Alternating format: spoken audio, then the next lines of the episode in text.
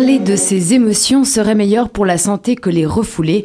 On passe à la chronique de Marie-Ève Musy, le point sensible. De quelle sensation est-il question aujourd'hui, Marie-Ève? Comme on parle d'espace public, je me suis intéressée à la peur qu'il crée chez certaines personnes, l'agoraphobie. Et alors, les amis, que de surprise Guillaume, euh, pas la peine de faire ses grands yeux, tout va bien.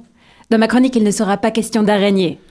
C'est trop aimable. Je garde l'arachnophobie pour un autre vendredi. Ah. Agora signifie la place publique. L'apparition de cette peur date du développement intense des territoires urbains, c'est-à-dire de la fin du 19e siècle.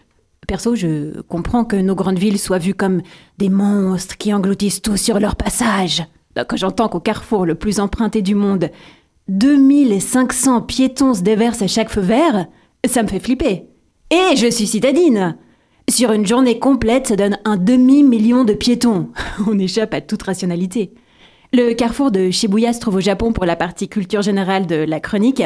Le nombre de ces voies de circulation, 10 Imagine, tu te trompes de route.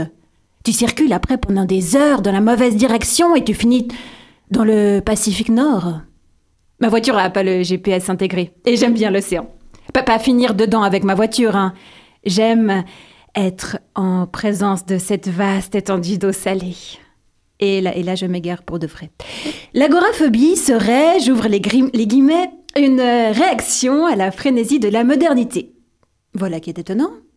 Et celles et ceux qui en souffrent sont qualifiés de malades et leur peur d'irraisonner. Moi, ça me paraît plutôt sensé de ne pas vouloir se perdre dans ce carrefour. Ce qui les effraie n'a apparemment pas le lieu en tant que tel, mais la crainte de ne pouvoir s'en échapper ni d'être secouru s'il arrivait quelque chose. Tiens, ne, s'agirait-il pas simplement de l'instinct de survie hérité de nos ancêtres? Celui qui les poussait à éviter les espaces où ils ne pouvaient se cacher des prédateurs comme les lions, les ours, les mammouths. Ça me rappelle euh, la, story d'une amie. Au déconfinement, beaucoup postaient sur les réseaux sociaux des photos d'apéro en terrasse.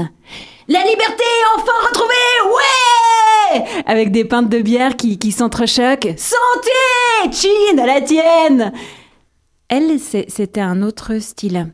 Elle s'était prise en selfie dans le bus. Elle grimaçait, affligée de devoir traverser à nouveau l'espace public pour aller au boulot. En légende, elle avait mis Malheureusement, les agresseurs aussi sont déconfinés. Le harcèlement sexuel ne m'avait pas du tout manqué. Eh, mais attendez, n'y a pas une partie de la population qui est, qui est oppressée dans la rue? Qui est suivie et insultée quotidiennement Les femmes, je crois. Et dans certains pays, on leur défend même de sortir seules. Jetons un œil aux statistiques. Selon les sources, entre 67 et 88 des agoraphobes sont des femmes. Comme par hasard. Hystérique, dirait Freud. Est-ce que vraiment tu affirmerais la même chose?